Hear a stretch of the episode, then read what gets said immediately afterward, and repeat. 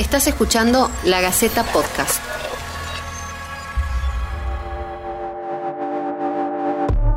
El lunes comienzan las clases después de un año fuera de las aulas. Cuando suene el timbre, los chicos no encontrarán la misma escuela. En los cursos habrá barbijos, alcohol en gel y también mucho miedo, ansiedad e incertidumbre. Habrá que prepararlos para esta vuelta a clases. Darles seguridad y tranquilidad es fundamental. ¿Cómo podemos hacerlo? Escuchemos los consejos de la psicopedagoga Natalia Jiménez Terán personalmente lo veo y como psicopedagoga veo que estamos en este momento de la previa a la vuelta a clases, o sea, en una instancia eh, muy importante y también crítica. Eh, una instancia que está atravesada por mucha, por mucha ansiedad, eh, mucha angustia y mucho temor por parte de, de, adultos, de niños, pensando en que, en que vamos a volver a una escuela diferente la escuela no será la de antes, párrafo aparte, creo que sería bueno replantear en cuanto estábamos, veníamos bien con la escuela de antes, con la cantidad de aulas superpobladas y, otras cosas más, ¿no?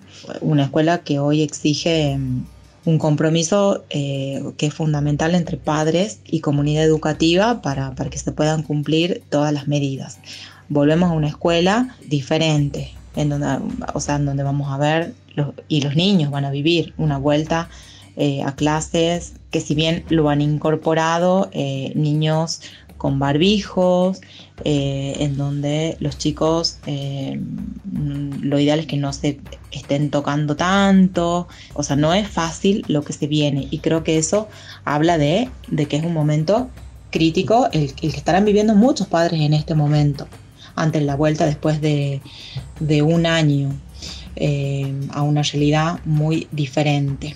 Me parece muy importante que, eh, que no subestimemos a los niños, ¿no? Esto de que no entienden y qué sé yo. Los niños eh, incorporan y han vivido las, las emociones tal cual hemos vivido los adultos. El cómo prepararlos, y bueno, acá me parece que es muy importante según la edad de los niños a, los niños más pequeños, es, importante anticiparse. Eh, para anticiparse, los adultos deben conocer, por eso digo que acá, digamos, hay un trabajo que es, que es muy importante entre, entre padres y comunidad educativa, ojalá todos estén ya con sus protocolos y, y bien informados, porque es como que esto es muy importante para los chicos. A los chicos anticiparle cuál va a ser el protocolo, contar sobre cuáles son los cuidados que tienen que tener, que, se van a encontrar con diferencias, van a encontrar aulas, van a encontrar no a todos sus compañeros, van a encontrar a menos niños, van a ir menos tiempo en la semana. Me parece muy importante prepararlos en esto de nosotros siempre decimos, le decimos a los chicos que bueno, que tienen que compartir y es como que, los incitamos todo el tiempo a eso y fomentamos. Hoy tratar de que este mensaje em, sea lo más claro posible.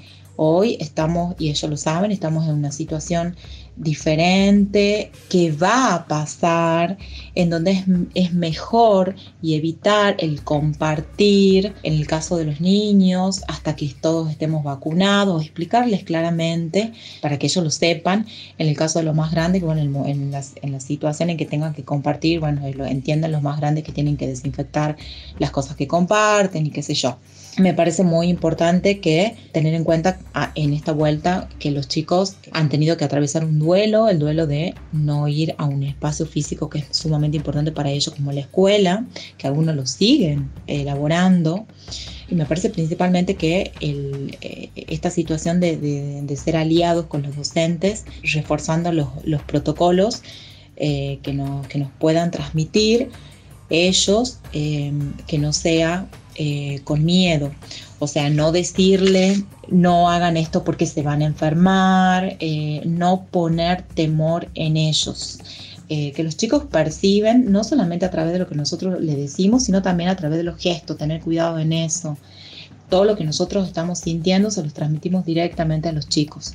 No se los digamos ni se los transmitamos a través de los gestos. hay que evitar y tener mucho cuidado con eso en la preparación. Me parece que los padres tienen que tener presente qué pasa con este virus, ¿no? Hay una, hay una, me ha tocado, hay, hay muchas realidades en cada familia, realidades que han perdido seres queridos, hay eh, padres que tienen mucho miedo porque hay gente que eh, que, es de, mm, que es de mucho, de riesgo en las casas eh, y bueno, quizás otros que lo subestiman menos al virus.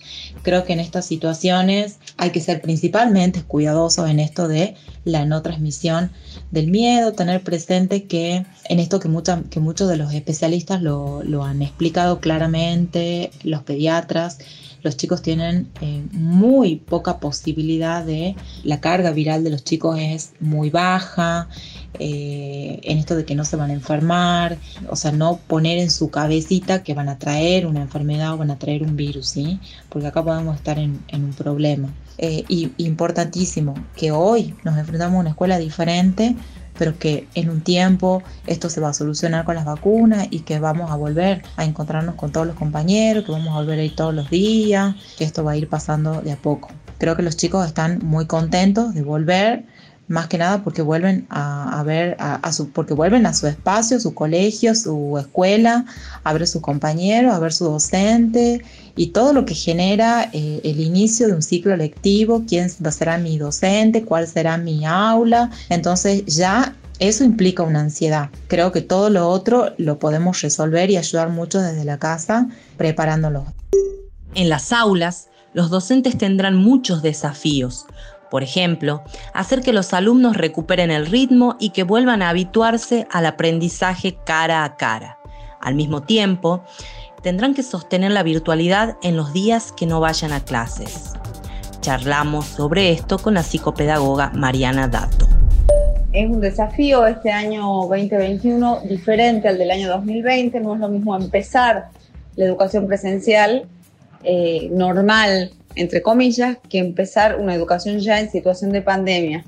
Pero bueno, el 2020 nos ha dejado demasiadas enseñanzas que creo que sirven como, como frutos a recoger para este 2021 y entre ellas están las que ya mencionaba, como la necesidad de selección de contenido, la necesidad del contacto social con los, de los chicos entre sí, la necesidad del contacto cara a cara con el docente y, y, y la necesidad de el espacio escolar, porque la dimensión temporoespacial del aprendizaje es fundamental. No es lo mismo una casa que la escuela, ya no estamos en la época de Rousseau donde había tutores y preceptores que iban a enseñarle a los que más tenían plata para poder eh, pagar un tutor y un preceptor y no había escuela pública. Eh, acá la escuela se ha incorporado como la institución socializadora por antonomasia. Entonces, creo que a eso debemos apuntar a rescatar eso este año 2021 y que los contenidos conceptuales, si bien sean eh, importantes, haya una capacidad de selección de esos contenidos por parte de los docentes. Más aún en, la actualidad, donde tenemos tanto acceso a la información de manera indiscriminada, creo que hay que apuntar a que el alumno sepa seleccionar esos contenidos que circulan en las redes, esos contenidos de YouTube que nos brindan las maestras para que los chicos aprendan. Creo que hay que apuntar a la capacidad de crítica que los chicos puedan desarrollar sobre eh, los saberes que se les va a transmitir. Otra cosa que me parece importante remarcar es que el año pasado hemos querido hacer del lema La escuela en casa un modo de vida. Y eso no es posible. La escuela es la escuela y la casa es la casa. Los chicos en la casa tienen que tener otros tiempos para hacer otro tipo de actividades y en la escuela tienen que tener su espacio de socialización, de aprendizaje, de conocimiento con un adulto significativo que es el docente y con su grupo de pares. Eh, yo creo que en ese sentido es un desafío para directivos, profesores, docentes, y personal auxiliar el adecuar la currícula de modo tal que no sea poner toda la currícula que corresponde al 2021 de un sexto grado, por ejemplo, desarrollarla en todo el año. Habrá que hacer una selección de contenidos y lo que no se aprende ahora se podrá aprender después. No hay que apurar el aprendizaje de los chicos ni agobiarlos con clases semanales intercaladas, intercaladas con clases virtuales, porque el niño se cansa, el niño tiene en general hasta los 10 años por lo menos, tiene una capacidad de atención de entre 20 y 30 minutos como máximo. Entonces, si uno al chico lo abarrota de contenidos en el colegio y después tiene que seguir con la virtualidad en la casa, podemos caer en un problema de sobresaturación de información y no procesamiento de esa información y un fracaso en el aprendizaje que lleva a una baja autoestima, a problemas emocionales, a angustias, que después hay que resolverlas por otro lado. Los retos para la educación 2021 son muchos. Será esencial cumplir protocolos, lograr que los estudiantes se sientan seguros y que puedan aprender. Habrá que estar muy atentos también a sus emociones, para lo cual docentes y familias deberán unirse con ese objetivo. Ese es el mejor camino. Esto fue La Gaceta Podcast.